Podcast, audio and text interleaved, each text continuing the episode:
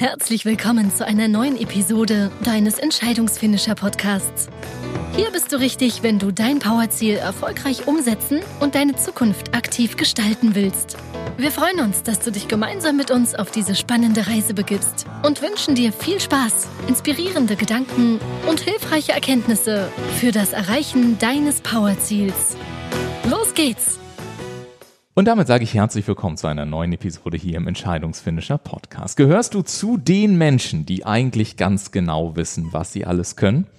Dann kennst du vielleicht auch dieses Gefühl, dass es einen fast innerlich zerreißt, weil du für dich einerseits weißt, wie viel Kraft und Lebenslust in dir ist, die sich ausdrücken möchte. Und trotzdem gibt's da immer wieder na sagen wir mal so, diese Ketten, an denen wir irgendwie hängen, die uns irgendwie daran zurückhalten, so wirklich unser volles Potenzial auf die Straße zu bringen und einfach so die bestmögliche Version von uns selbst zu leben. Und wenn du diese Situation kennst, dann ist diese heutige Episode, das kann ich dir schon mal versprechen, für dich absolut richtig. Denn heute habe ich das große Vergnügen, mit einer Frau zu sprechen, die sich gewissermaßen, na man kann fast sagen, das Kettensprengen zu ihrem Beruf gemacht hat, zu ihrer Mission. Sie ist dabei vor allem eine Macherin und erst kürzlich mit Anfang 50 hat sie zum Beispiel ihren ersten Film produziert, der mittlerweile sogar einen eigenen Vertrieb hat und wohl auch äh, künftig europaweit zu sehen sein wird und hat sich auch mit dem Einzug in die Weltmeisterschaft der Stand-Up-Paddler einen Kindheitstraum erfüllt. Für sie ist das Leben wie eine Welle, sagt sie. Sie kann uns tragen, zu ungenannten Möglichkeiten verhelfen, zu ungeahnten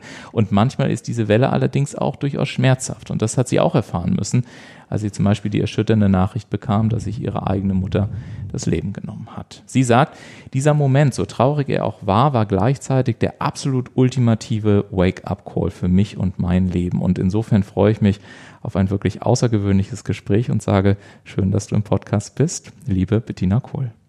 Ja, vielen Dank, Ulf, dass sehr ich gerne. heute dabei sein darf. Sehr, sehr gerne. Bettina, ich habe ja gerade schon gesagt, man könnte so ein bisschen, es ist äh, ja, sagen wir mal, ein, ein sehr kräftiges Wort, auch was wir so im Vorfeld auch mal äh, schon an verschiedenen Stellen immer wieder beleuchtet haben. Aber ich finde es ganz schön, dass es ja durchaus so manche Menschen gibt, die dich auch so als, ja, als Mutmacherin letztendlich bezeichnen und auch als jemand, der so die Ketten sprengt, also so die Kettensprengerin in Anführungszeichen. Ähm, Erzähl mir mal so ein bisschen, was, was meinst du denn damit eigentlich ganz genau? Was ist dieses Kettenspringen für dich? Ja, ich denke mal, wir kennen das alle so ein bisschen. Wir sind ja echt wirklich gesellschaftlich, kulturell oder teilweise auch persönlich in so Art Boxen ja, ja gefangen. Ist immer so, ja. ist auch so negativ, aber wir sind einfach geprägt, ne? Und ähm, ich habe einfach immer wieder gemerkt, ähm, wenn wir da drin bleiben, können wir uns eigentlich gar nicht zu unserem wahren Selbst entwickeln. Und äh, langfristig, das tut uns echt nicht gut. Und mir ist es wirklich ein Anliegen, Menschen zu helfen, diese Blockaden zu lösen, auch Lösungen aufzuzeigen, auch mal ungewöhnliche Lösungen und sie wirklich in Bewegung zu bringen. Ne? Mhm. Echt raus aus dieser Starre, rein ins Handeln. Also wir müssen uns echt bewegen. Und ich finde auch so persönliche Weiterentwicklung ist einfach enorm wichtig und mhm. wertvoll für uns selber. Und ähm, ich finde, man sollte für seine Wünsche einstehen und die auch umsetzen. Ja, und bei dir kann man ja wirklich sagen, nicht nur einstehen, sondern für deine Wünsche tatsächlich auch, man könnte schon fast sagen, draufstehen, wenn wir mal ganz kurz so auf die Stand-Up-Paddeln kommen. Das fand ich ganz cool, dass du erzähltest, ich hatte eigentlich schon immer diesen Kindheitstraum und ich fand das gerade so ganz schön. Du hast viel von Bewegung gerade gesprochen und in Bewegung kommen. Das ist ja so ein Motto, was sich bei dir durchzieht. Du hast ja auch so ein bisschen sportiven Hintergrund. Wie kam es denn eigentlich dazu, dass du, und wann war das überhaupt, dass du wirklich gesagt hast, ich gehe nochmal in diese Richtung und, und nehme jetzt die Bewegung und stehe da wirklich auf und auch im wahrsten Sinne des Wortes drauf auf so einem Pedal? Und du bist ja dann sogar in die Weltmeisterschaft gekommen, also völlig abgefahren, wo ja wahrscheinlich viele Menschen sagen, das geht doch alles überhaupt gar nicht und hast so deine eigenen Boxen vielleicht auch ein Stück weit gesprengt. Erzähl mal von, von diesem, von diesem Stand-Up-Paddling. Ja, ich mach mal so ein kurzes Rap, aber ja, das ist eigentlich ganz gut beschrieben, weil ich hätte das auch äh, nicht gedacht, dass sich das so äh, noch auftut, aber das zum Thema, äh, was für Wege entstehen können. Ja. Also ich muss zugeben, ich bin schon seit äh, über 30 Jahren passionierte Windsurferin oder mhm. dann Windsurferin, muss man sagen, mittlerweile ein bisschen gewesen. Mhm.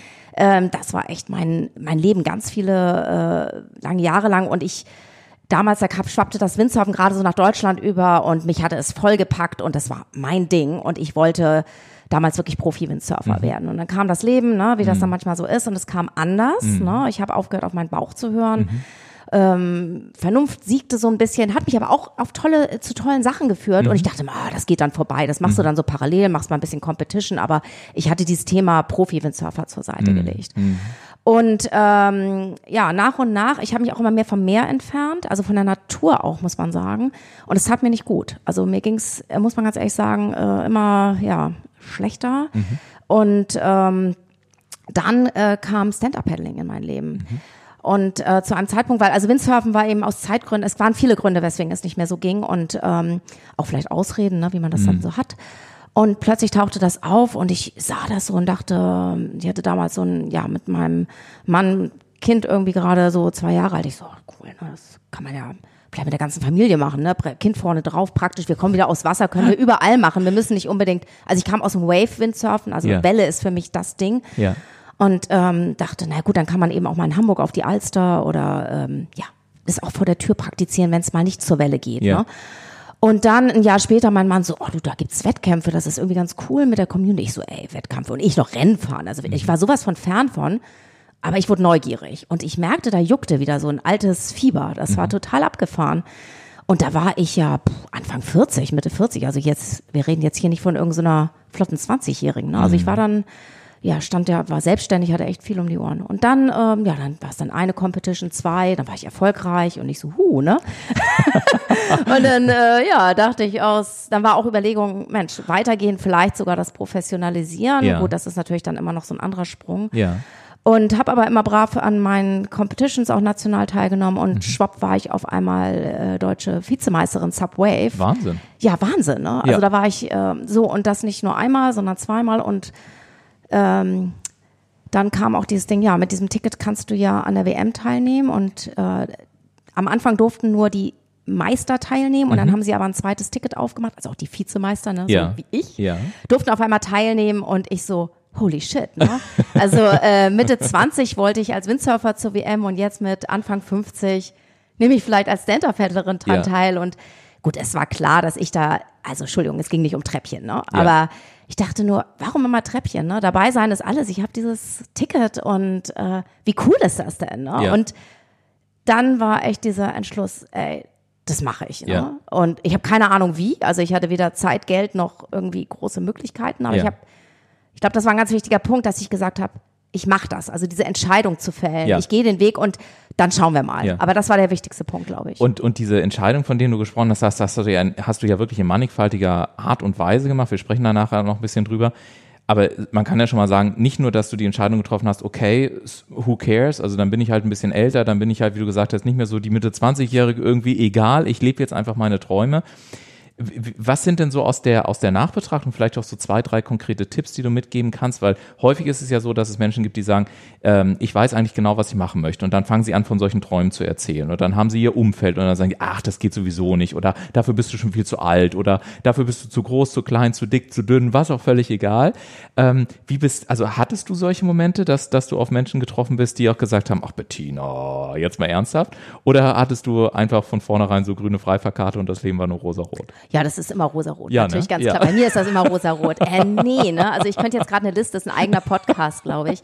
Äh, nein, natürlich ist es nicht so. Also das ist ja auch gar nicht immer mit, äh, ich sag mal, böser Absicht oder ja. so, aber du bist halt in deinem Umfeld drin und natürlich, es gab Unterstützer, die sagen, hey, cool und so, ne? Ja. Aber da war natürlich auch dieses so, meinst du das ernst? Ja. Ne? Und es ist doch peinlich mit 50 oder du reißt doch da eh sowieso nichts, ne? Und gut, ich muss jetzt aber auch sagen, ich komme selber ähm, also mein Leben ist wirklich sehr kunterbunt mit Auf und Abs gewesen, also auch heftigen Ups und auch tollen Aufs, ne, ja. natürlich. Aber ich hatte immer so dieses, so aufgeben ist keine Option ja. und ähm, ähm, nicht auf Biegen und Brechen, aber ich, ähm, wenn ich dann wirklich einen Entschluss gefasst habe, dann, dann stehe ich da auch für. Aber natürlich ist es einfacher, wenn du Leute um dich rum hast, die dich supporten. Und mm. ich habe mich ähm, versucht, da nicht beirren zu lassen, mm. habe mich auch auch mental ähm, da abgeholt, dass ich mich an den Leuten orientiert haben, die mich unterstützt haben. Mhm. Und mir persönlich hat auch wirklich geholfen, auch ähm, da sprechen wir später auch nochmal drüber, über andere Ziele, dass ich wirklich mir dann auch ein äh, Vision Board gemacht habe ja. und da meine Vision visualisiert habe und mich da auch nennen wir es täglich, mit gewissen Tools, da hat ja jeder seine eigenen, bei mir war es teilweise Meditation oder wie ein Vision Board oder irgendwelche Tagebücher, wo ich mich ganz stark mental drauf abgeholt habe und immer gesagt habe, okay, selbst wenn es mal wieder in eine Richtung ging, wo ich dachte so, puh, keine Ahnung, wie das funktionieren soll, mhm. ich gesagt habe, nein, ich werde es schaffen, ich habe es wirklich auf meine Stirn äh, wie so ein Stream, der die ganze mhm. Zeit lief. Mhm. Den habe ich mir immer wieder abgeholt. Und mhm. das ist ein ganz kraftvoller Tipp, den ich jedem nur mit auf den Weg gehen kann. Habe ich auch nicht immer geschafft. Ich ja. bin auch nur ein Mensch, muss man ja. auch ganz klar sagen. Aber ähm, das ist wirklich, dieses Mindset ist ja. key und die richtigen Leute um dich rum. Das heißt ja nicht, dass alle anderen, dass du die entfreundest, um Gottes Willen, aber vielleicht einfach, selbst wenn die Zweifler sind ja auch okay. Ich finde auch, es ist auch gut mal zu hören, warum die zweifeln. Dahinter fragt man sich ja auch selber. Ja, ne? definitiv. Und das ist, ähm, aber einfach zu sagen, okay, das ist deren Meinung und das dann auch so zu lassen und stehen mhm. zu lassen. Mhm aber die Kraft aus den anderen Menschen zu schöpfen, die sagen, ey, wie cool und mhm. mach das und dann mhm. telefonierst du halt dreimal die Woche mit denen. Ja. Und ich fand das gerade ein sehr schönes Wort, was du gesagt hast, Stream, ja, das ist, das hat mich schon eher fast an, an Video gerade erinnert, äh, weil du ja, bei dir ging es ja dann weiter und du hast ja, jetzt in der Anmoderation schon gesagt, du hast ja dann tatsächlich mit, mit Anfang 50 sogar noch dein, dein eigenes äh, Filmprojekt dann auch tatsächlich umgesetzt. Äh, da kannst du ja gleich, äh, wenn du magst, ein bisschen was von erzählen, inklusive Crowdfunding und so, wahrscheinlich auch viele gesagt haben, das geht ja überhaupt gar nicht und wie funktioniert denn das überhaupt und sonstiges. Aber ich will davor nochmal auf den Punkt, ähm, du, du hattest am, am Eingang so, so einen schönen Begriff, wo du gesagt hast, äh, Welle ist mein Ding, sagtest du äh, ungefähr vor ein paar Minuten. Ähm, da würde ich gerne nochmal anknüpfen, weil du auch gerade gesagt hast, Mensch, das Leben, das hat viele Auf- und viele Ups für mich und so weiter. Ähm, was, was ist denn dann so eine Welle? Also warum ist das so dein Ding und wieso ist das dein Bild über die Jahre geworden?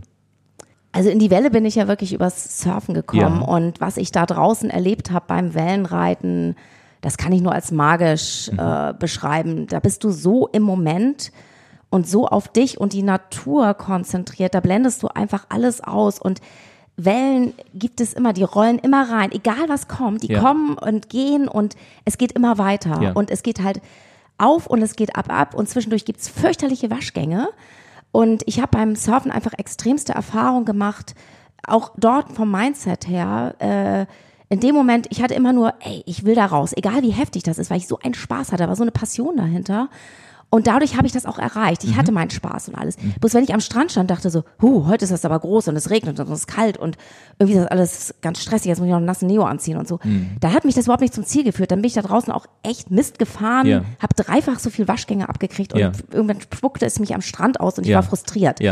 Und ich habe aber diese anderen Momente gelernt und das kann man so wunderbar aufs Leben übertragen, so mhm. wirklich mit dieser Welle gehen, die da kommt und geht und äh, diese Auf und Abs auch ähm, nicht gegen anzukämpfen. Mhm. Und das ist auch meine eigene Baustelle, muss ich ganz ehrlich sagen. Ich mhm. bin eine Kämpfernatur und da mhm. musste ich auch ganz schön viel lernen, mhm. zu sagen, klar, äh, Wille zeigen, das ist wichtig, aber nicht gegen, dagegen kämpfen, sondern sagen, okay, was mache ich in dieser Situation am besten? Würdest du denn sagen, ähm, also das, das Bild, was mir jetzt so gerade kommt, wenn ich höre so Mindset und wenn ich da am Strand stehe und, und mir das eben auch visualisiere, du hast von Vision Board gesprochen und so, ähm, wir können ja nachher nochmal so schauen, du beschäftigst dich auch schon lange so mit, mit Räumen, könnte man sagen. Würdest du sagen, dass es einfach wichtig ist, dass man so einen inneren Raum hat, wo man sich auch so zurückziehen kann, seine Kräfte bündelt und sagt, egal was da draußen gerade eigentlich gesagt wird, das ist sozusagen mein Space, mein Raum und was auch immer passiert, aber da bin ich für mich ich weiß nicht, äh, sicher oder da fühle ich mich gut oder da sind meine Erinnerungen und so.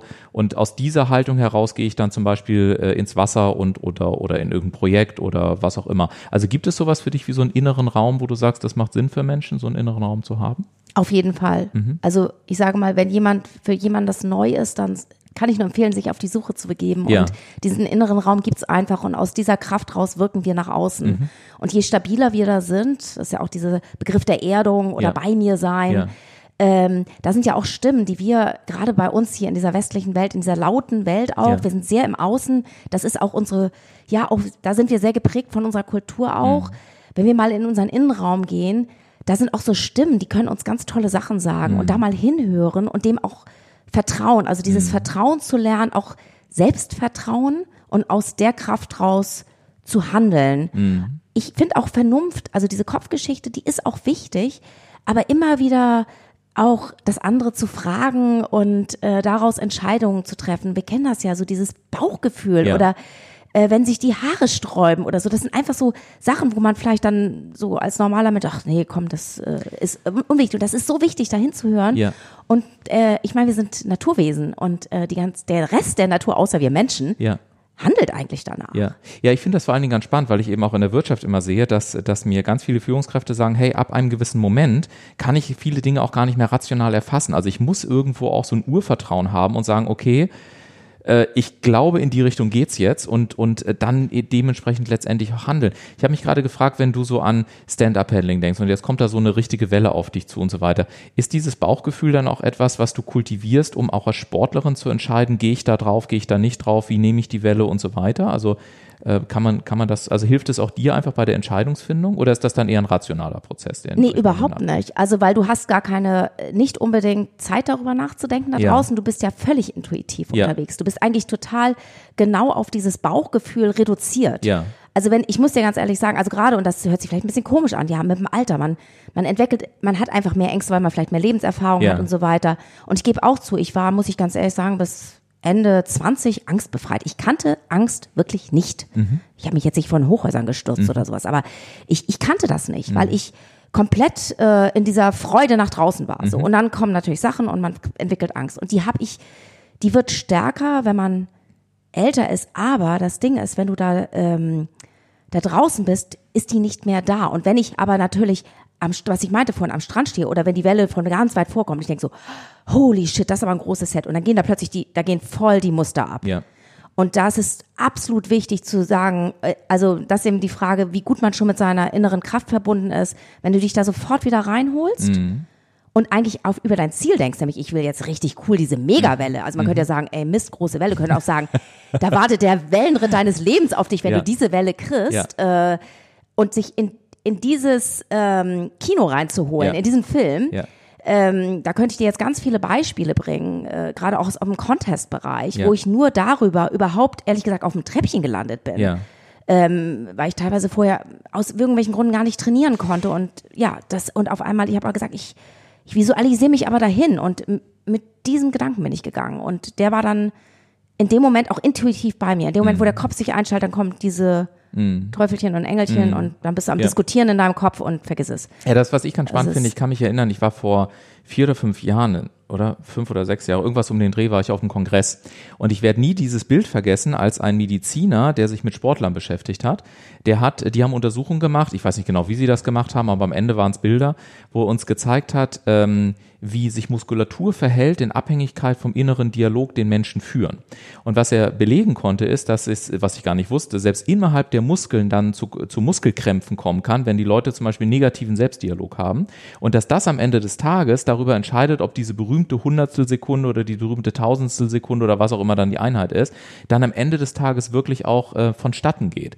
Und von der, das war so ein Moment, wo ich gesagt habe, mein Gott, wenn sich da Profisportler teilweise mit einem riesen Investitionsvolumen darum kümmern, dass das Mindset passt, dass sie ihre inneren Räume haben, dass sie das Umfeld kreieren, dass sie klar visualisieren, dass sie Vision Boards haben, also auch viele Punkte, die du jetzt aus deiner Erfahrung angesprochen hast, dann muss es ja einen Grund dafür geben. Das machen die ja nicht einfach deswegen, weil sie Spaß dran haben, äh, die Kohle aus dem Fenster zu werfen.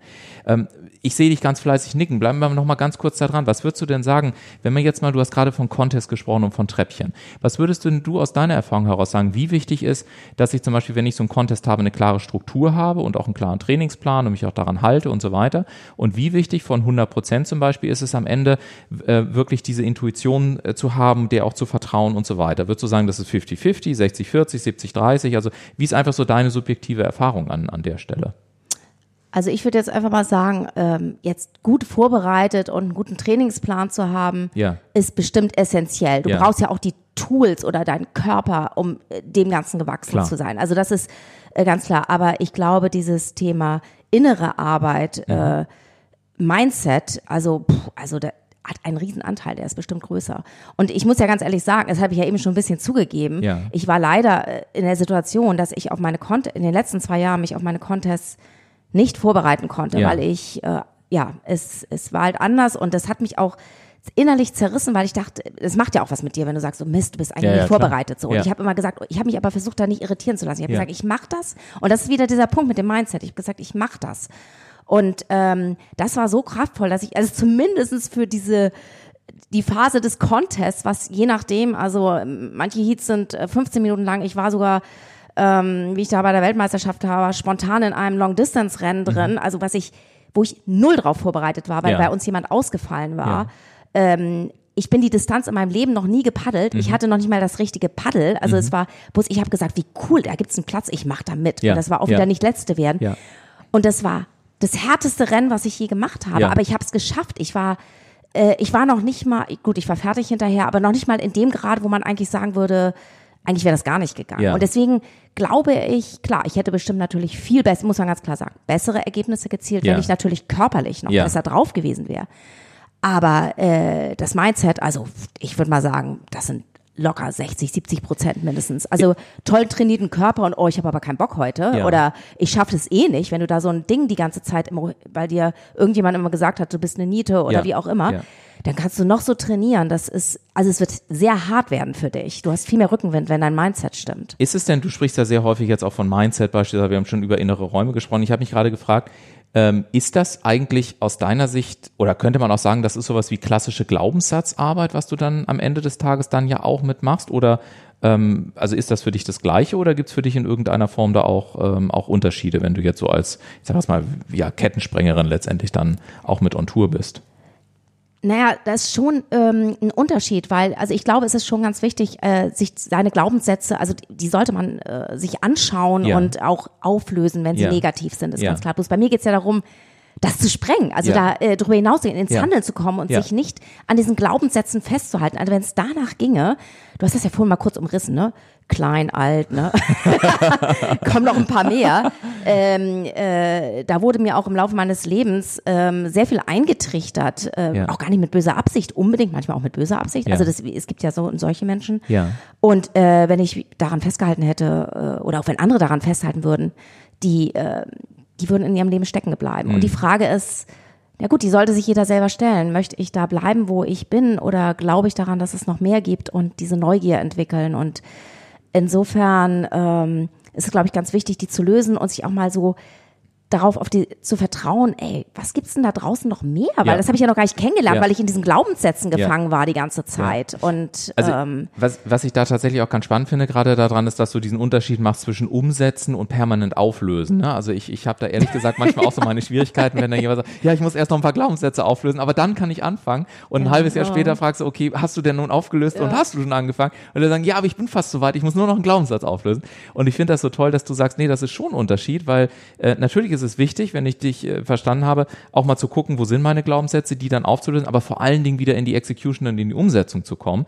Und ähm, das ist für mich natürlich eine wunderbare Gelegenheit, um so ein ganz anderes spannendes Thema, was ich großartig fand. Also ich habe den Trailer gesehen, äh, für alle Hörer da draußen, www.betty mit Y, Betty would go, also Betty würde gehen, bettywoodgo.de oder com.com. Com, com. Bitte, ja. Also www.bettywoodgo.com. Schaut da auf jeden Fall mal rauf auf die Webseite, weil das ist ja etwas völlig abgefahrenes bei dir. Du hast ja nicht nur gesagt, okay, ich löse dann, was weiß ich, vielleicht auch ein paar eigene Glaubenssätze wieder auf, sondern nee, du hast ja Crowdfunding gemacht, du hast dein Drehteam organisiert, du hast ein, ja praktisch so, so einen Lebenstraum auch da erfüllt, einen, einen Film äh, realisiert mit Betty Would Go. Erzähl uns mal ganz kurz, wie ist es dazu gekommen und, und was ist es, was, was ist Betty Would Go ganz genau?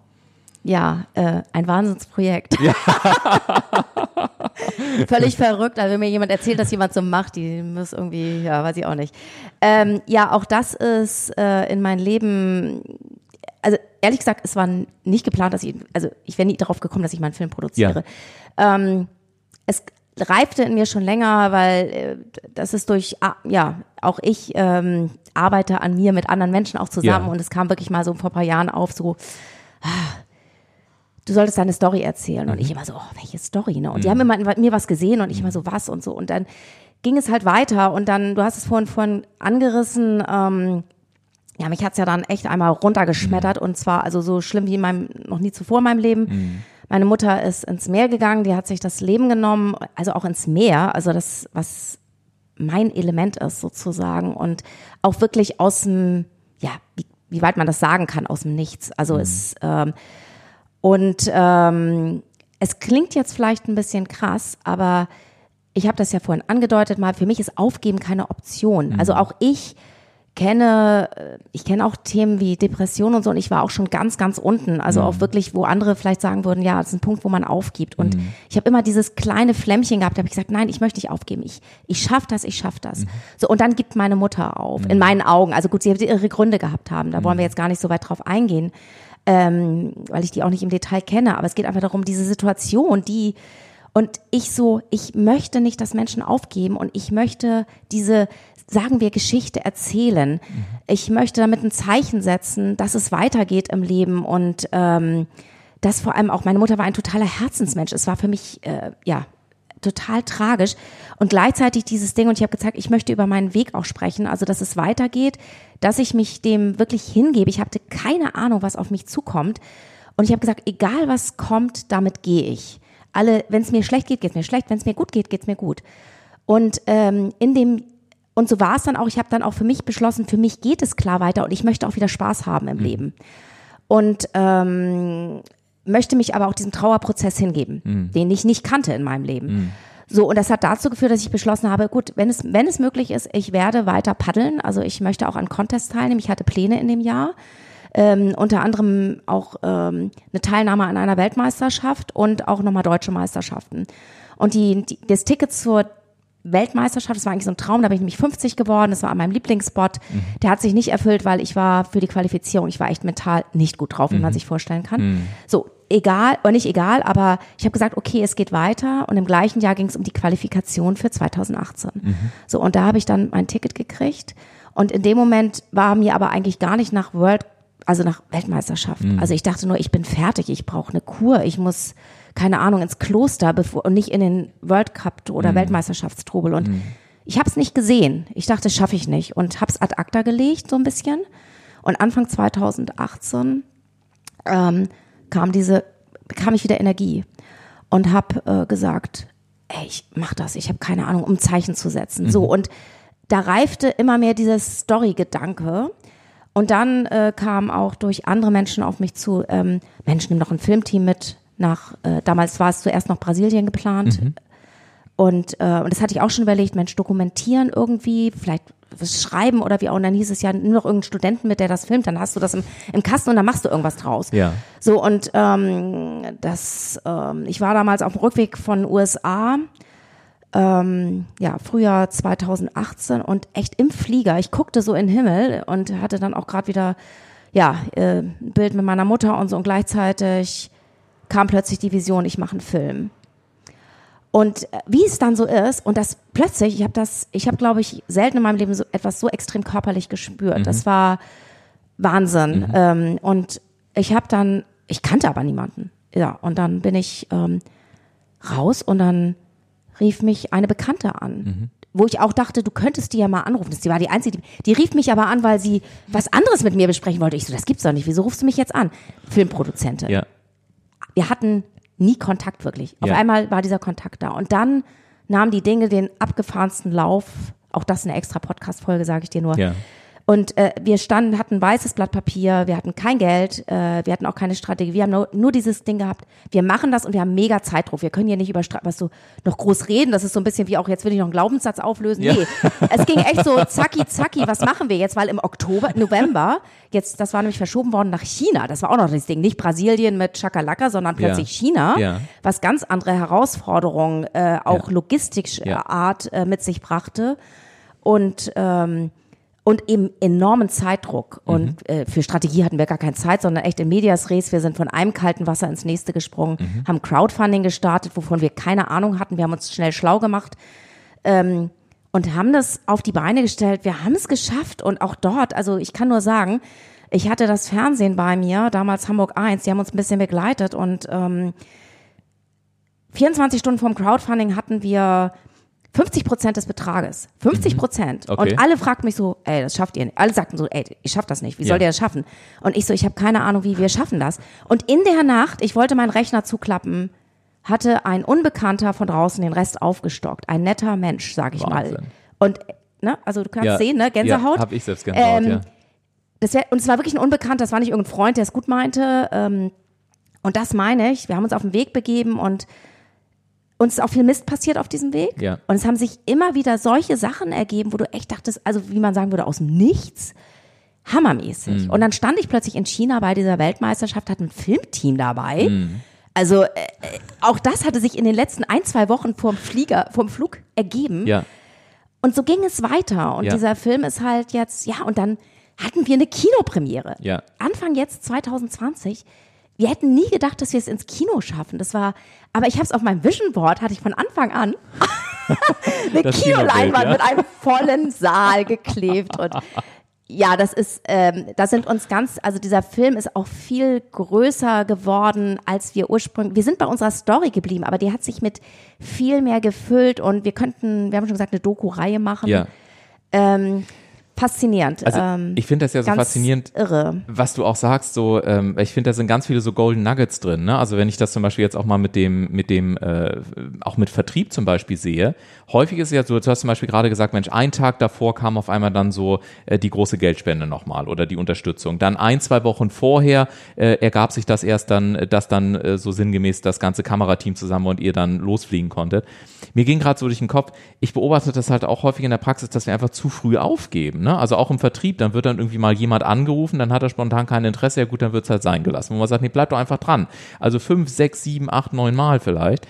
Ähm, also ohne zu nerven. Aber wie oft haben wir schon erlebt, dass sich die Dinge dann im Prinzip am Ende auf einmal so scheinbar aus dem Nichts ergeben. Und ich glaube immer, dass es am Ende des Tages darum geht, dass wir sozusagen, ja, die Steine so ins Wasser schmeißen. Und wenn wir das jeden Monat mit 20 Steinen machen und einfach 20 Chancen haben und genauso wie du sagst, einfach rausgehen und sagen, okay, ich probiere es hier, ich mache da und äh, da ist doch keine Diskussion. Es wird jetzt einfach umgesetzt und es wird gemacht. Dann ist die Wahrscheinlichkeit, dass einer von diesen Steinen irgendwie auch mal im übertragenen Sinne funktioniert, ist natürlich höher, als wenn ich, wie du es vorhin gerade so schön gesagt hast, immer noch überlege, ob ich den Glaubenssatz auflöse, dass ich den Schwein überhaupt schmeißen schmeißen kann, ne? so ungefähr. Ja. Und, kann ich äh, überhaupt Steine genau, schmeißen? Kann ich überhaupt Steine schmeißen? Ja, das, ist, das ist, äh, ist echt großartig. Ich habe mich ja auch schon mit Crowdfunding auseinandergesetzt. So, also stimmt, du hast recht, da können wir eine Podcast-Folge drüber machen. Aber vielleicht machen wir das auch, ist ein guter Hinweis. Ja. Ähm, ich habe mich gerade gefragt, ähm, ich, ich, mich erinnert das so ein bisschen an diesen Begriff äh, des, des Flows. Ähm, und äh, ich kann mich entsinnen, dass du im, im Rahmen unserer, unserer ja, kurzen Vorbereitung auch auf das heutige Gespräch auch mal diesen Begriff Flow äh, in Erwähnung gezogen hattest. Und das erinnert mich jetzt gerade so ein bisschen daran. Ähm, ist das für dich im Flow zu sein oder was ist für dich Flow am Ende des Tages? Also Flow ist für mich ähm, ist ein Zustand, ein ganz mhm. toller Zustand. Mhm. Und äh, für mich ist das so ein Gefühl, so ganz mit dem Leben verbunden zu sein, so wie es jetzt und hier gerade so mit Leichtigkeit stattfindet. Mhm. Ähm, und das ähm, mache ich oder was heißt Leichtigkeit? Also das kann auch an tiefen Punkten im Leben sein, aber dass man einfach das Gefühl hat, ich bin jetzt genau da, ähm, wo ich vielleicht auch gerade hingehöre und ich, ich, ich komme damit aber gut klar. Mhm. Und das ist, kann man durch folgende, oder ich habe mal so ein paar Faktoren mir so angeschaut, ähm, wie man das erreichen kann. Also ich glaube, erstmal ganz stark, man sollte an seine innere Kraft glauben, weil mhm. da entsteht der Flow. Mhm und äh, dass man da wirklich auf sein Herz und seine innere Stimme hört. Das hört sich jetzt wieder so ein bisschen so, ne, an, aber das ist wirklich sehr key, weil diese Stimmen ähm, gibt es. Und dass man auch seine Stärken und Schwächen kennt, aber sich an seinen Stärken orientiert und schaut, okay, wie kann ich mehr Dinge tun, die meinen Stärken entsprechen und auch meine Schwächen akzeptieren, aber dem, dem muss ich ja nicht nur meine totale Aufmerksamkeit äh, widmen, ne? Also da, wo die, Ener die, die Energie folgt der Aufmerksamkeit. Mhm. Also lieber die Aufmerksamkeit auf die starken Dinge äh, mhm. oder auf meine Stärken richten. Mhm. Und dass die zum Einsatz kommen und dass ich mehr meine Träume lebe, anstatt meine Kompromisse. Mhm. Oder das heißt Schöner Träume Satz, auf jeden ja. Fall. Ja.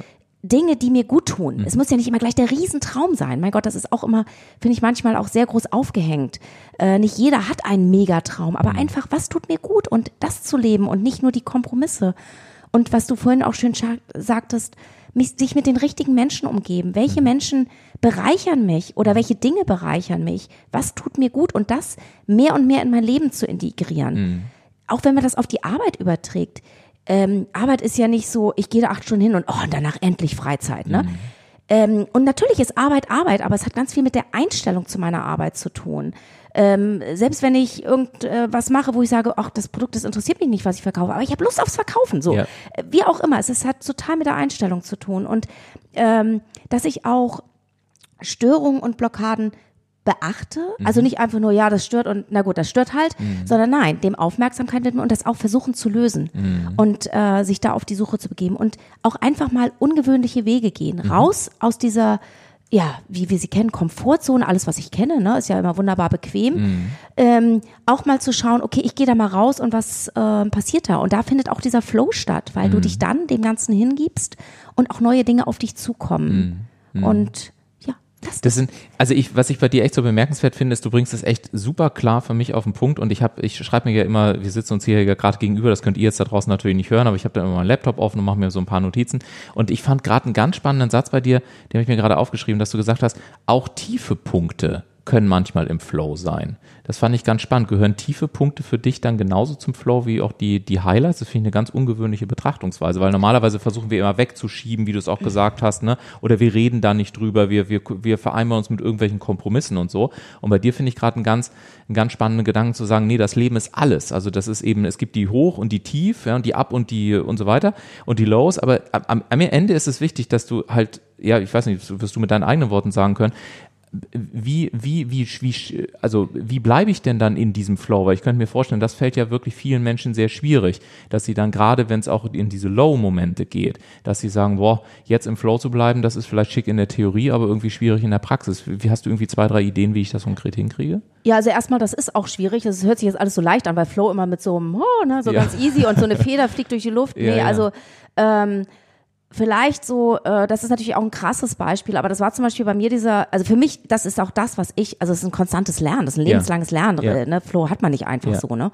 Und ich habe das ganz extrem in diesem Trauerprozess gemerkt. Mhm. Und äh, habe ich ja vorhin gesagt, ich habe mich dem hingegeben. Ja. Und die Hingabe ist für mich Flow. Das ist wirklich diese Dinge fließen lassen. Mhm. Und ähm, ich hätte ja auch sagen können, ich, ähm, die gibt es nicht für mich und das ist alles nicht passiert und ich mhm. verweigere mich dem. Mhm. Und das ist für mich nicht Flow, sondern mhm. wirklich hingeben und ja, ähm, ich möchte jetzt, vielleicht ist mir nach Wein, ich möchte das jetzt mhm. auch und ich, ich muss mich nicht vor irgendwas verstecken mhm. wegen irgendwelchen Glaubenssätzen oder wie auch immer, sondern ich gebe mich dem hin und akzeptiere auch, dass es mir jetzt gerade echt schlecht geht. Ja. Ne? Und äh, es darf mir auch schlecht gehen. Vielleicht ja. auch dieses, vielleicht ist es auch wirklich äh, zulassen, äh, ich darf sein, Vielleicht kann man das darüber ganz gut mm, übersetzen. Mm. Ähm, ich hoffe, das ist verständlich. Und, ja. und dann auch aus diesem Tiefpunkt raus, es wird ja auch wieder aufwärts gehen. Ja. Bloß ich glaube, und man muss ja auch sagen, ähm, das gibt einem halt auch Kraft. Das merke ich. Also allein, oder es lässt, nein, nicht, also Kraft, oder es lässt einen extrem wachsen. Das hört ja. sich auch so banal wieder an oder so abgedroschen, aber es ist wirklich so, ne? Du, du, äh, weil, wenn du nämlich merkst, ey, ich bin da durch, mhm. das gibt dir für die nächste Herausforderung so viel mehr Kraft, weil du merkst, ey, das letzte habe ich auch geschafft. Also ja. das ist jetzt wirklich die Kurzfassung. Ja, aber ja. ich glaube, das ist ähm, Ja, aber ich bin, bin da absolut bei dir. Also äh, einige Hörer wissen das ja oder Leute, die mich äh, näher kennen und so, aus, aus heutiger Sicht kann ich da auch problemlos da, darüber sprechen und so, aber ich habe ja relativ intensive Erfahrungen mit Mobbing gemacht und ähm, das war tatsächlich, also aus heutiger Sicht, das, deswegen ähm, gehe ich da so bei dir in Resonanz, finde ich halt eben auch, also hättest du mich damals in der jeweiligen Sekunde danach gefragt, wie es mir geht, hätte ich gesagt, na hier mit Flow und so und das ist alles easygoing, äh, dann hätte ich ja wahrscheinlich gesagt, äh, du, äh, ich glaube, wir können uns irgendwann mal unterhalten. Aber in der Nachbetrachtung muss ich ganz ehrlich sagen, ist das eine der wichtigsten Ressourcen, für, für meinen heutigen Erfolg und für das, was ich bin. Also auch so dieses Vertrauen ins Leben zu haben, Vertrauen in die eigenen Fähigkeiten, genauso wie du gesagt hast, wirklich auch auf die Stärken zu schauen ähm, finde ich, ist, ist, ein, ist ein, ein ganz spannender Weg, wenngleich er vielleicht für manche Menschen wirklich noch ungewöhnlich ist, weil es eben so dem widerspricht, wie wir ja oftmals einteilen. Ne? Also, so wie du vorhin gesagt hast, müssen Highlights müssen immer ein Riesenfeuerwerk sein, jeder braucht einen mega Traum und sonstiges. Und einfach mal zu sagen, nee, muss das überhaupt der Fall sein? Also auch mal ungewöhnlichere Wege zu gehen. Da kamen wir her, also egal mit dem Stand-Up-Paddling oder eben mit dem Film, das finde ich bei dir wirklich extrem stark ausgeprägt. Und was ich bei dir auch bemerkenswert finde, ist, du hast mir im Vorfeld erzählt, und da bin ich mal sehr gespannt, wie das für dich zusammenhängt. Du hast ja gesagt, für mich geht es nicht nur darum, auch innere Räume zu schaffen, sondern vor allen Dingen auch Räume zu schaffen, in denen Menschen dann auch ähm, ja wirklich auch gerne sind oder in denen sie sich wohlfühlen oder in denen sie, in denen sie kraftvolle Erfahrungen machen, wie du es auch immer in deine Worte kleidest. Und du hast dich deswegen auch, was ich sehr ungewöhnlich finde, auch mit der Frage beschäftigt, wie kann man Räume kreieren, die gewissermaßen ja, uns positiv unterstützen, hast dich dann lange sehr professionell, machst das ja auch heute noch, mit einer bestimmten Form von Feng Shui auseinandergesetzt, aber ich sage gleich dazu nicht als Wochenend-Esoterik-Täterin, sondern wirklich schon sehr fundiert und mal wirklich dem auf den Grund gekommen. Da würde ich gerne mal versuchen, eine Brücke herzustellen, weil ich finde das Spektrum so spannend. Sportlerin, Filmproduzentin, äh, Mutmacherin und jetzt auch noch Feng Shui-Beraterin. Also ich krieg das mit den Räumen gerade noch so in, in, in einen Rahmen, aber du kannst es viel schöner erklären, liebe Bettina. Wie hängt das um Gottes Willen zusammen und wie passt da Feng Shui in das ganze Konzept auch noch mit rein? Genau. Ähm, ja, also Feng Shui hat mich schon äh, länger interessiert. Ich bin seit zehn, über zehn Jahren Feng Shui-Beraterin. Ja. Im, äh, also ich berate äh, Privatpersonen, aber als auch Unternehmen, ja. bundesweit, international, ja. wo ich gebraucht werde. Und es ist ein ganz ähm, fantastisches Feld, in dem ich eigentlich aus privatem Interesse mal, ich habe meine Ausbildung angefangen mhm. und nach einem Blog dachte ich, wow, da steckt so viel mehr hinter, als mhm. ich gedacht habe. Ich komme mhm. auch, auch aus einer, muss man sagen, sehr rationalen Welt. Mhm. Und ähm, Feng Shui ist ja eine, ist ja aus Naturbeobachtung entstanden. Es ist etliche tausend Jahre alt. Es ist eine mhm. sehr fundierte Wissenschaft, kann man sagen. Mhm. Geht um integrales Raumdesign und mhm. unsere Verbindung zur Natur und diese Energien, die uns umgeben, anzuzapfen, um uns zu unterstützen. Mhm. Denn unsere Räume, die uns umgeben, haben extreme Kraft auf uns. Und das mhm. hat, glaube ich, jeder mal schon erlebt. Da gibt es so mhm. ganz kleine Beispiele ja. in einem Raum, wo vorher fürchterliche Diskussionen gestritten war. Du kommst da rein als Externer und denkst so, oh, hier ist echt dicke Luft ja, heute. Genau. Oder ähm, es gibt auch wirklich toll designte Räume. Also Innenarchitektur ist was ganz, ganz Wichtiges. Um mhm. Also auf jeden Fall. Aber ich bin kein Innendesigner. Mhm. Bei mir geht es wirklich um, ja, man kann sagen, die, die Energie in den Räumen, mhm. die op zu optimieren. Mhm. Und ähm, es gibt halt wirklich auch schöne Räume und du ähm, dann arbeitest du da drin und du bist am Ende des Tages todmüde mm. und fragst dich warum, weil schickes Büro, vielleicht tolle Lage, was auch immer. Mm. Du bist aber todesmüde mm. und das kann unter anderem, ich sage mal, also Feng Shui kann viel, aber natürlich jetzt auch nicht mm. alles, über eine Analyse rausgefunden werden und äh, gelöst werden. Und mm. ich finde das extrem spannend und was ich da im Laufe meiner Jahre bei meinen Beratungen erlebt habe, was es teilweise also alle meine Kunden, wenn die auf ähm, nach so einer Beratung, es hat sich immer was getan in mhm. ihrem Leben oder Wirken, also auch als Unternehmer, von einem Hauch, also man sagt auch mal, es ist ein Prozessbeschleuniger. Mhm. Es kommen Dinge in Flow, mhm. in Gang mhm. sozusagen, bis hin zu absolut krassen Kehrtwenden, weil plötzlich eine Energie freigesetzt wird, die komplett blockiert war vorher. Mhm. Und das ist als Berater natürlich extrem bereichernd. Also wenn mhm. ich Leute toll unterstützen kann, ja, das ist ähm, für mich ja persönlich auch sehr wertvoll. Mhm. Und ähm, das ähm, ist eben, es ist aber auch eben wichtig, dass da, was du schon gesagt hast, dass man da professionell ausgebildet ist. Das hat ja. Feng Shui, ich finde ich freue mich immer, wenn jemand da schon mal was drüber gelesen hat und dann hat er schon so eine gewisse Einstellung dazu. Ja. Aber es ist eben nicht, ich lese ein Buch und danach ist mein Leben in Ordnung. So, ja. ne? Aber äh, es ist, ja, also äh, genau. ich finde vor allen Dingen, was du gerade gesagt hast, auch mit diesem, mit diesem Raumgefühl, was wir haben. Ne? Also ich kann das zum Beispiel sagen, auch wenn ich Workshops zum Beispiel mache. Ich weiß jetzt nach, nach gut, ja, ich sag jetzt mal so, so 14 Jahre professionell im B2B-Segment, dass, ähm, dass der Raum beispielsweise tatsächlich 20 bis 30 Prozent Erfolgsfaktor ist für den Gesamterfolg des Workshops. Und äh, manchmal ist das ganz spannend. Also ich bin schon in diverse Räume reingekommen, da standen dann die Stühle völlig chaotisch. Dann teilweise wirklich gab es noch nicht mal ein Fenster, wo du gesagt hast, alter Schwede, das ist echt hart. Äh, dann war das irgendwie nicht aufgeräumt, dann war die, dann war die Luft schlecht, dann war da kein Sauerstoff drin. Also es sind ja fast Banalitäten in Anführungszeichen. Aber was das alleine für einen Unterschied gemacht hat, wenn du zum Beispiel, ähm, ich sag jetzt mal, irgendeine Praxissimulation machst und jemand vorne hinstellst und um den stehen lauter leere Stühle, die kein Mensch braucht. Und dann räumst du die auf einmal weg und denkst auf einmal, wow, gefühlt atmet derjenige auf einmal auf. Ganz spannend ist auch, dass sich die Körpersprache total verändert, dass die Leute auf einmal viel größer werden und so. Also ich glaube, wenn man da ganz pragmatisch rangeht, dann findet jeder von uns auch so, so, so Möglichkeiten, wo man sagt, okay, Feng Shui klingt vielleicht so ein bisschen abgefahren, aber wir haben wirklich ganz viele Beispiele, ähm, wie es, also wie wir auch mit, mit Räumen tatsächlich in Resonanz gehen können. Mal abgesehen davon, davon, dass ich glaube, du hast es vorhin gesagt, integrales Raummanagement, sagtest du, glaube ich? Raumdesign, Raumdesign. Ne? Kann man, also so, so ein neuer Begriff dafür, ne? Genau. Aber es ist eben nicht nur eben dieses ähm, klassische Gestaltung, weil du einfach auch die Energie der Räume und das kannst du jetzt auf den kleinsten Raum bis auf ganze Städte übertragen. Ja, genau. ne? Also äh, wir, wir arbeiten ja im Feng Shui auch vom Makro ins Mikro, im ja, Prinzip bis hin ja. zum Schreibtisch ne? Ähm, oder zum Schlafplatz, wenn es im privaten Bereich ist. Ne? Und das ist ähm, und mir ging gerade so durch den Kopf, wenn ich mir zum Beispiel überlege, auch so Urlaubshotels, ne, wenn die so völlig abgefahren sind und man sagt, oh, das war toll, so eine Outdoor-Dusche und mit Stein und mit irgendwelchen tollen Bildern vom Strand, von Blumen und sonstiges. Also ich glaube, jeder von uns hat schon viele, viele Beispiele, wo wir wahrscheinlich schon mit diesem Thema in Kontakt gekommen sind, ohne dass wir es überhaupt gemerkt haben. Lass uns das mal konkret machen. Also wenn jetzt jemand sagt, hey, das ist irgendwie ganz, ganz interessant. Wenn ich jetzt mir vorstelle, ich würde jetzt, äh, was weiß ich, irgendein Hörer geht, äh, geht nach Hause, vielleicht sitzt er gerade im Auto, kommt ins Wohnzimmer und sagt, so zwei, drei konkrete Punkte, ob ich weiß, ob dieser Raum für mich gut ist oder nicht mhm. gut ist. Hast du so zwei, drei so Quick-Wins in Anführungszeichen, wie, wie man sich dem Thema praktisch mal nähern kann? Ja, also ich, ähm, also erstmal finde ich, ähm, es gibt so ein paar ähm, so Sätze, sage ich mal. Ne? Mhm. Also erstmal, wir brauchen ja alle Energie. Also wir im Feng Shui nennen wir das Qi, in, ja. äh, Lebenskraft. So. Und ähm, wir kennen das ja alle im, im, im Osten, wo die Sonne aufgeht, haben wir eine andere Energie als im Westen, wo die, äh, wo die Sonne untergeht. Mhm. So, und wenn ich jetzt durch meine Räume gehe, kann ich einfach mal, dass ich mal ins Fühlen gehe. Mhm. Wie fühlt sich ein Raum an? Mhm. Ähm, wie gesagt, hebt der meine Energie? Was, das ist die optimale Situation? Oder komme ich in den Raum und denke so, puh, ne? Ja. Steht im Schlafzimmer noch das Bügelbrett ja. oder an meinem Arbeitsplatz äh, ne, die Stapel von was weiß ich allem? Oder ist da noch das, äh, steht vielleicht, gerade wenn wir jetzt, wir haben ja im Moment auch viel die Situation mit Homeoffice, ja. ne? ähm, wo ist überhaupt mein Arbeitsplatz? Ne? Ist der mal unter der Treppe oder mal ja. in der Küche oder habe ich einen fest definierten Arbeitsplatz und wie ist der überhaupt gestaltet? Ja. Gucke ich gegen eine Wand, dann ist das wie ein Brett vorm Kopf oder ja. habe ich Raum vor meinem Platz und kann einfach auch Kreativität erzeugen. Mhm. Das heißt aber zum Beispiel nicht jetzt klassisch, oh ja, Schreibtisch vors Fenster ne? und dann schön die Tür im Rücken. Ja. Dann kommt die Energie von hinten. Das ist also auch nicht gut, weil wir uns unterbewusst können wir angegriffen werden ja, von hinten. Ja.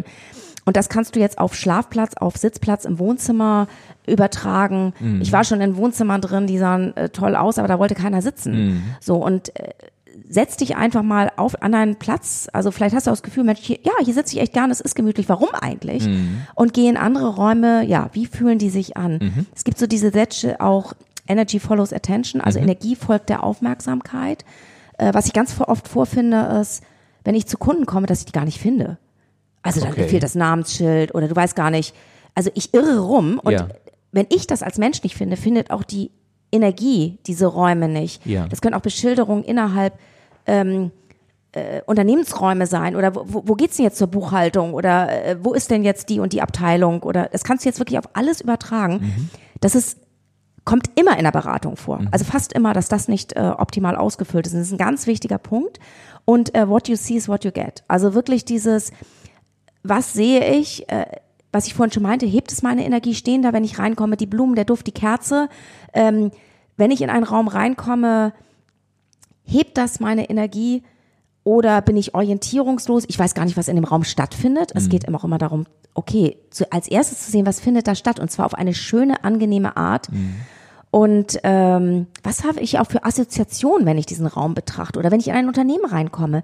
Ist das repräsentativ für meine Unternehmensphilosophie, was mhm. ich dort vorfinde? Mhm. Und da tun sich Welten einfach mhm. manchmal ja, auf, ja, weil stimmt. sich da irgendjemand designtechnisch vielleicht verwirklicht hat, es ja. aber mit dem Unternehmen oder mit dem, wie die Teams arbeiten, vielleicht gar nichts zu tun hat. Und ähm, also es muss nicht sein, aber einfach mal mit so einer anderen Brille in seine Räume gehen mhm. und ja. Ja, und, und das, was du auch gesagt hast, also vielleicht auch mal wirklich auf Menschen achten und zu schauen, wie reagieren die. Also ich erinnere mich an ein Beratungsprojekt beispielsweise, äh, das war ganz spannend, äh, weil wir hatten Führungskräfte-Workshop und irgendwie ging es in dem Unternehmen nicht weiter. Und um die ganze Geschichte jetzt abzukürzen, am Ende stellte sich heraus, dass die Mitarbeiter ähm, hochästhetisch letztendlich veranlagt waren, also denen ist, denen ist äh, Form ganz wichtig gewesen.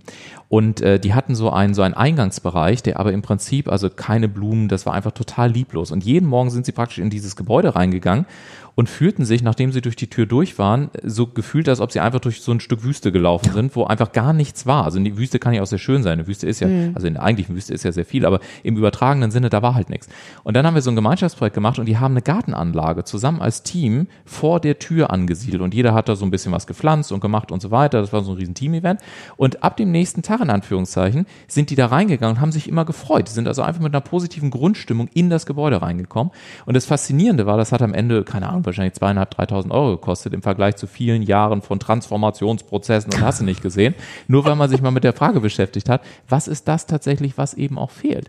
Und als du das zum Beispiel auch gerade sagtest mit dem, wo schreibe ich auch? Ich habe ich mich, ich musste gerade grinsen, weil ich mich daran erinnert habe, ähm, dass ich seit jeher, und jetzt weiß ich glaube ich auch warum, wenn ich zum Beispiel Angebote schreibe, fahre ich zum Beispiel immer gerne in einen Park und setze mich da auf eine Bank und, und habe Natur um mich rum und gucke in die Weite und sitze halt nicht in meinem Büro, ja, und sage, hey, da ist irgendwie der Raum zu klein, lass mir die Sonne irgendwie aufs, aufs Gemüt scheinen. Und da habe ich gerade so gedacht, vielleicht ist das auch etwas, was wir ganz natürlich machen, wenn wir uns mit den Elementen verbinden, dass unser System eigentlich ganz genau weiß, was braucht es jetzt auch gerade, damit es das beste Ergebnis gibt, oder? Ja, das ist die innere Stimme wieder. Ne? Ja, ne? genau, ja, ja. ja, das ist, äh, es, es kommt immer wieder aufs selbe ja. Äh, zurück und das ist ganz toll, wenn man sich da mal für sensibilisiert oder es zumindest auch offen zeigt. Das ist, das ist, das muss man auch lernen. Ne? Ja. Also wir haben es, eigentlich haben wir es alle, jedes Kind hat das. Ne? Mhm. Äh, genauso wie die ja auch richtig sauer werden, wenn es nicht nach ihnen geht, ne? Oder, ja. oder wenn die sich irgendwo nicht wohlfühlen, dann ja. fangen die an zu brüllen. Das ja. machen wir bloß nicht, weil wir natürlich, macht man nicht, also verlernen wir einfach oder soll man nicht machen, man soll sich ja benehmen.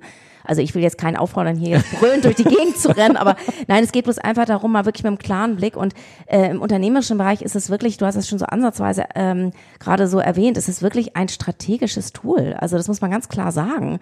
Äh, oder äh, das heißt nicht, dass es das Ultimative ist, aber es ist, es gehört in diese, zu diesen ganzen Tools dazu und es ja. ist ganz essentiell ähm, wie die Räume, wie auch Firmengebäude gestaltet sind, wie auch das Außen gestaltet ist, weil was du schon meintest, wenn ich aufs Grundstück gehe, also ich stelle mir auch Kunden oder Shops oder so, mhm. der Kunde kommt rein und erstmal gehen die Schultern runter. Ja. Also und zwar die, das, es kann an der Körpersprache zu sehen sein, aber wenn es nicht am Körper zu, äh, anhand der Körpersprache zu sehen ist, passiert es aber im Innern und teilweise auch im tiefsten Unterbewusstsein. Es kann sein, dass der gerade von einem super Meeting kommt und völlig gut drauf ist, ja. aber im tiefsten Innern denkt der, öh, was das denn hier? Ja. Ne? Und dann soll der vielleicht mit, dem willst du als Kunden gewinnen. Und mit, in dem tiefsten Innern arbeitet diese, ist eigentlich gegen dieses Gespräch. Ja, ne? Ja. Und das ist, ähm, ja, also wenn ich das mal so zusammenfasse von dem alles, was du gesagt hast, dann ist so ein Schlagwort, was mir dir einfällt, immer wirklich Menschen auch in der Kraft zu halten. Also zu sagen, guck zu, dass du eine gute Balance bekommst, du hast mal auf und ab und so, das ist klar, aber dass du sowohl in dir selber als auch dann zum Beispiel durch die Räume, in denen du dich bewegst, als auch das, was du, ne, durch Erfüllung von Träumen und so weiter, praktisch in, in, in wirklich auch in der Kraft bleibst bei all dem, was kommt. Jetzt stelle ich mir mal vor, jemand käme zu dir und sagen, hey Bettina, hilf mir in meiner Kraft zu bleiben oder um auf das ursprüngliche Wort zurückzukommen, hilf mir auch mal die Ketten zu sprengen, die mich vielleicht davon abhalten, in meiner Kraft zu bleiben.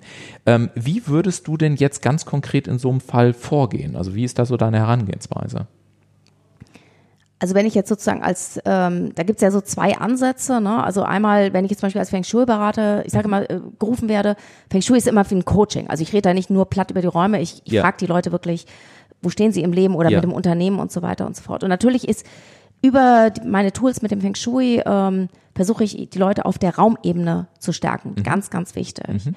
So, und ansonsten, ähm, ich habe so ein, äh, so ein paar kleine, äh, nee, was heißt kleine Tipps, aber jetzt, jetzt mal so für den Podcast, mal so einen Perspektivwechsel zum Beispiel mhm. eingehen. So, wo will ich eigentlich in einem Jahr stehen? Mhm. Oder am Ende hier 2020. Wir sind mhm. ja auch voll in der Krise im Moment. Also oder was heißt Krise, je nachdem, wie man es betrachtet, halt auch mhm. wieder. Aber wir sind in einer herausfordernden Situation, sagen mhm. wir mal so. Und jetzt ist Ende 2020 und jetzt, jetzt wird's krass. Wir haben das tollste Jahr hinter uns, was man sich vorstellen kann. Mit diesem, da, so bist du am 31.12.2020. Du hast das tollste Jahr hinter dir. Wie geht es dir? Mit was, mit welchen Personen umgibst du dich? Wo lebst du? Wie auch immer. So. Und mit diesem, das versuchst du dir zu visualisieren. Es war richtig cool. Und dann blickst du auf das Jahr, zum Beispiel auf diese Corona-Zeit zurück. Und ja, wie hast du die erlebt? War das das Schlimmste oder wie kann es ähm, eventuell mal anders betrachten? Vielleicht war es auch eine Zeit der Chancen. Und äh, vielleicht bist du daran auch gewachsen und hast vielleicht was Neues kennengelernt, auch wenn es noch so vielleicht schlimm war.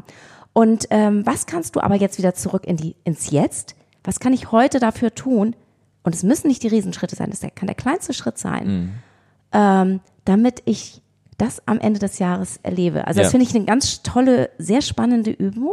Dann besagtes Vision Board, mhm. kann ich auch jeden nur ähm, raten. Ähm, ja, auch das ist so ein eigenes Thema, wie man das erstellt, aber im Prinzip seine, mal hinzuschauen, wo will ich hin, das zu visualisieren und an einen prominenten Platz zu hängen, ja. wo ich es auch wirklich immer im Blick habe, also nicht in die unterste Schublade und mich immer wieder abzuholen. Es ist extrem powerful. Ich ja. kann es nur sagen, also von meinem Vision Board, ich habe 90 Prozent erreicht ja. von dem, was drauf war.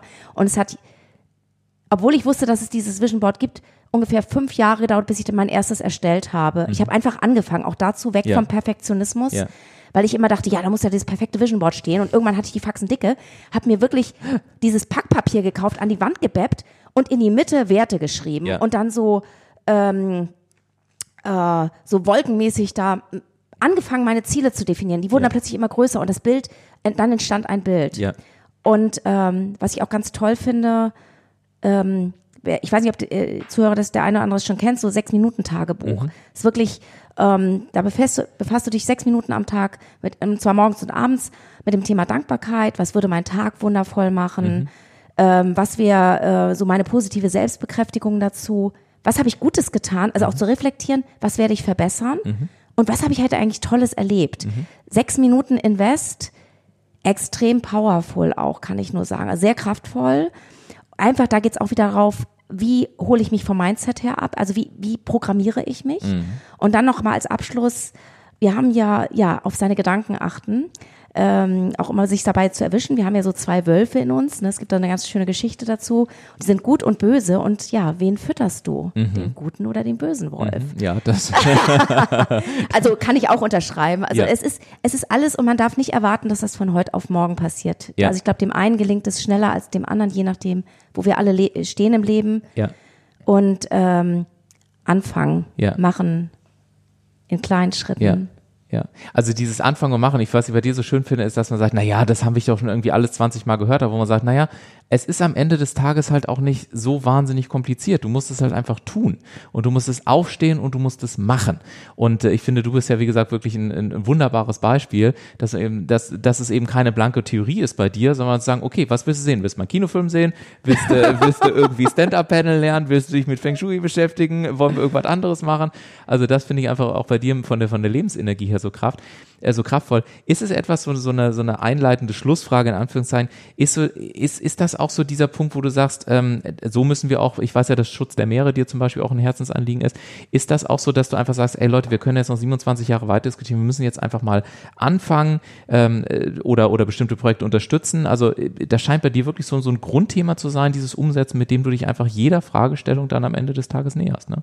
Ja, auf jeden Fall. Also ähm, ich kann da ja noch mal ganz kurz was, äh, also wirklich auch kurz äh, zu sagen zu diesem Thema Meeresschutz. Ja. Also ich, das Meer bedeutet mir alles, hat mein ganzes Leben geprägt ja. und ist für mich selbstverständlich, dass ich das schützen will. Was ja. ich liebe, das schütze ich ja. so. Und ja, jetzt bin ich hier die kleine Bettina, was kann ich hier machen? Ne? Und ich habe ja keine große Organisation und gut, ich habe schon immer mal, also schon sehr lange unterstütze ich Organisationen, ähm, weil ich mir sage, gut, auch wenn ich vielleicht selber keine Zeit habe, aber andere können es machen, also unterstütze ich sie. Das ist mein Beitrag. Und dann über den Film, äh, da war ganz klar, wir wollen dieses Thema integrieren und wir wussten noch gar nicht in welcher Form, vielleicht mal hier und da ein Interview, wie auch immer. Und plötzlich taten sich da auch Sachen auf und ich bin wirklich, ich bin Botschafter geworden von einer Organisation, die Cleanwave heißt. Die sind mhm. über den Film auf mich zugekommen ist eine ganz tolle. Also äh, Botschafterin äh, bist du auch noch mit. Ich bin auch eine Botschafterin. Ja? Genau. Nee, also es ist eine Organisation, die sich sehr stark für die Reduzierung von Plastik im Meer einsetzt. Ja. Die sitzen auf Mallorca ja. und äh, auch die haben klein angefangen und richtig Großes bewirkt. Die haben, und die gehen damit auch international, aber es ist ein Konzept, was im Prinzip auf den Balearen, weil die ein riesen Problem haben, mhm. entstanden ist,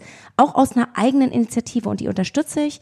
Die haben wir im Film integriert. Wir sind auch damals dann spontan, wo wir gesagt haben, okay, dann machen wir Beach Cleanup. Und dann sind wir dahin, haben mit den Zappern vor Ort was organisiert. Die haben äh, über die Locals dann auch noch, also es war ein ganz irres Event, ist Teil des Films geworden. Es ist dadurch auch in der Presse gelandet. Und man weiß immer nicht, was diese kleinen Sachen, die man mal anfängt, später im Draußen bewirken. Auch da wieder einfach mal anfangen. Und wenn es äh, ist, ich habe dann teilweise bin ich am Strand und auch nicht bei jedem, ich will auch einfach nur mal spazieren gehen am ja. Strand. Aber manchmal nehme ich eine Tüte mit und sammle das ein und poste das auch. Und ja. es, es rüttelt die Leute wach. Und dazu kann ich nur sagen, ähm, äh, weil dieser Film, wir haben den zum Beispiel einer Schulklasse gezeigt mhm. und äh, dieses Feedback, was ich von dieser Klasse bekommen habe, das sind 15-Jährige. Ich war echt ein bisschen, weil wir ja auch ein kritisches Thema mhm. ähm, oder einige, ja, wo ich dachte, hm, weiß nicht, für 15-Jährige ist der Hammer, wo du denkst, wieso, das ist doch selbstverständlich heute mit dem Meeresschutz. Nein, ist es nicht. Die ging raus und meinte, denen war so bewusst geworden, auch wenn wir die, klar, wir haben da auch wieder nur in Anführungsstrichen Bilder drin von vermülltem Meer und wir haben also ganz tolle Interviews, die sind wirklich sehr wertvoll mhm. und besonders. Aber ich meine, auch wir haben Bilder, ja, verschmutztes Meer, haben wir mittlerweile alle gesehen. Und mhm. trotzdem, dieser Film hat in denen nochmal was wachgerüttelt. Mhm. Und du weißt nie, mit welcher Initiative, die du selber ergreifst, was immer dir jetzt am Herzen liegt in diesem Thema Umweltschutz oder Meeresschutz, ähm, das kann ganz Großes bewirken. Ja. Und da kann ich nur zu aufrufen, guckt ja. einfach mal. Und wenn es ist, das Plastik in deinem Badezimmer zu reduzieren ja. äh, oder bessere Produkte zu verwenden, weil die landen alle im Meer und wir mhm. atmen diese Luft ein aus mhm. dem Meer. Das muss man sich einfach mal bewusst machen. Mhm.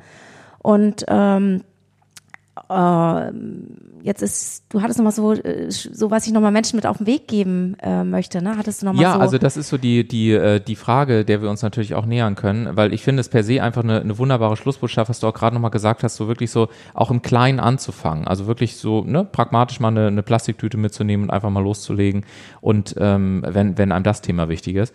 Und was ich abschließend auch von meiner Seite nochmal sagen kann, ist, dieses Betty Would Go finde ich halt insofern auch ein echt cooles Projekt, weil es eben nicht so belehrend ist. Also es ist nicht so dogmatisch, dass es nicht so anklingt anklagend, wie man das oftmals, finde ich, so erlebt, so getraut immer, ja, du müsstest doch mal. Sondern ich fand auch den Namen damals echt schön, als ich das das erste Mal gehört habe, weil Betty kann ja auch einfach jeder andere sein. Und das ist ja eher die Botschaft, wie du vorhin gesagt hast, ich gehe, ich zeige jetzt einfach mal, ich, ich erzähle meine Geschichte. Und ich finde, es ist so eine Einladung, darüber nachzudenken, was soll eigentlich meine Geschichte sein? Also wie sieht mein Film aus, den ich beispielsweise da mal irgendwann produziere, jetzt auch hier auch als Hörer des Podcasts. Und von der Seite her, weil du es gerade angesprochen hast, ähm, wenn wir das jetzt mal alles zusammenfassen, was würdest du sagen, was ist so deine abschließende Botschaft in einem Satz, den du jetzt vielleicht noch in den einem. oder in zwei. bei, dir, bei dir sage ich auch in zwei Sätzen, alles gut. Ähm, äh, so in, in ein, zwei Sätzen, was du den Hörern hier im Podcast noch mitgeben möchtest. Ja, vielleicht, also auch einfach dieses, du hast es sehr schön gesagt, Betty would go, also es ist nicht der Film über Bettina Kohl, ich bin eigentlich nur der rote Faden und der Aufhänger. Mhm.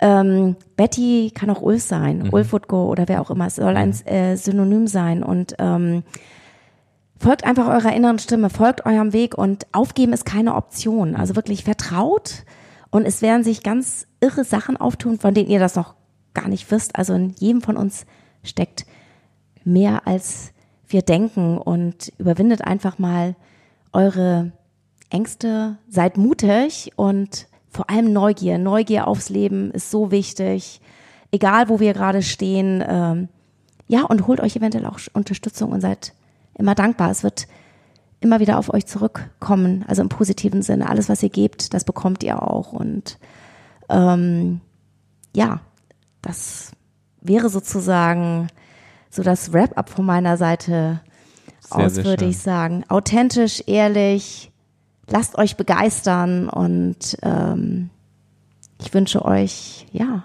auf diesem Weg ganz viel Spaß, Erfolg, Glück, wie auch immer das, was den für einen Einzelnen bedeutet. Schreibt euren eigenen Film und das muss, der muss nicht im Kino landen, der kann einfach auch in einem Kopf sein, wenn ihr später älter seid und ja. Ja, und ihr ihn auf euch das anschaut. Leben dann zurückschaut. Ja. ja. Vielen, vielen, vielen, vielen Dank dafür. Und ich finde, wie gesagt, das ist ein, ein tolles Beispiel. Es hat mir ganz viel Freude gemacht, heute mit dir sprechen zu dürfen. Ein ganz tolles Projekt, www.betty mit y.go.com. Das ist die Internetseite. Ich schreibe sie auch nochmal in den Show Notes. Und damit sind wir am Ende der heutigen Episode angekommen. Wenn es dir wie immer gefallen hat, dann sage ich äh, vielen, vielen Dank an dich. Und vor allen Dingen bitte bewerte auch diese Episode und reiche sie gerne weiter. Ich glaube, Bettina, äh, das hat sie so viel Lebensfreude heute rübergebracht, dass auch diese Episode sicherlich deine Freunde, deine Bekannten, deine Familie, deine Kunden, wen auch immer inspiriert, äh, leite den Link weiter, lade sie dazu ein und, und lass uns einfach gemeinsam dafür sorgen, dass ganz viele Menschen auch noch ihre Ziele erreichen. Es war ein sehr inspirierender Talk. Wir sehen uns nächste oder hören uns vielmehr nächste Woche Montag, wenn du möchtest, wieder. Und äh, dann äh, schauen wir, wen ich dann als spannenden Gast im Entscheidungsfinisher Podcast wieder für dich und für euch mit dabei habe. Bis dahin, ganz, ganz liebe Grüße und äh, an dich nochmal ganz lieben Dank, liebe Bettina, und schön, dass du heute da warst. Ja, Ganz herzlichen Dank, es war großartig, hat ganz viel Spaß gemacht. Super. Vielen Dank. Bis nächste Woche. Macht's gut. Ciao, ciao.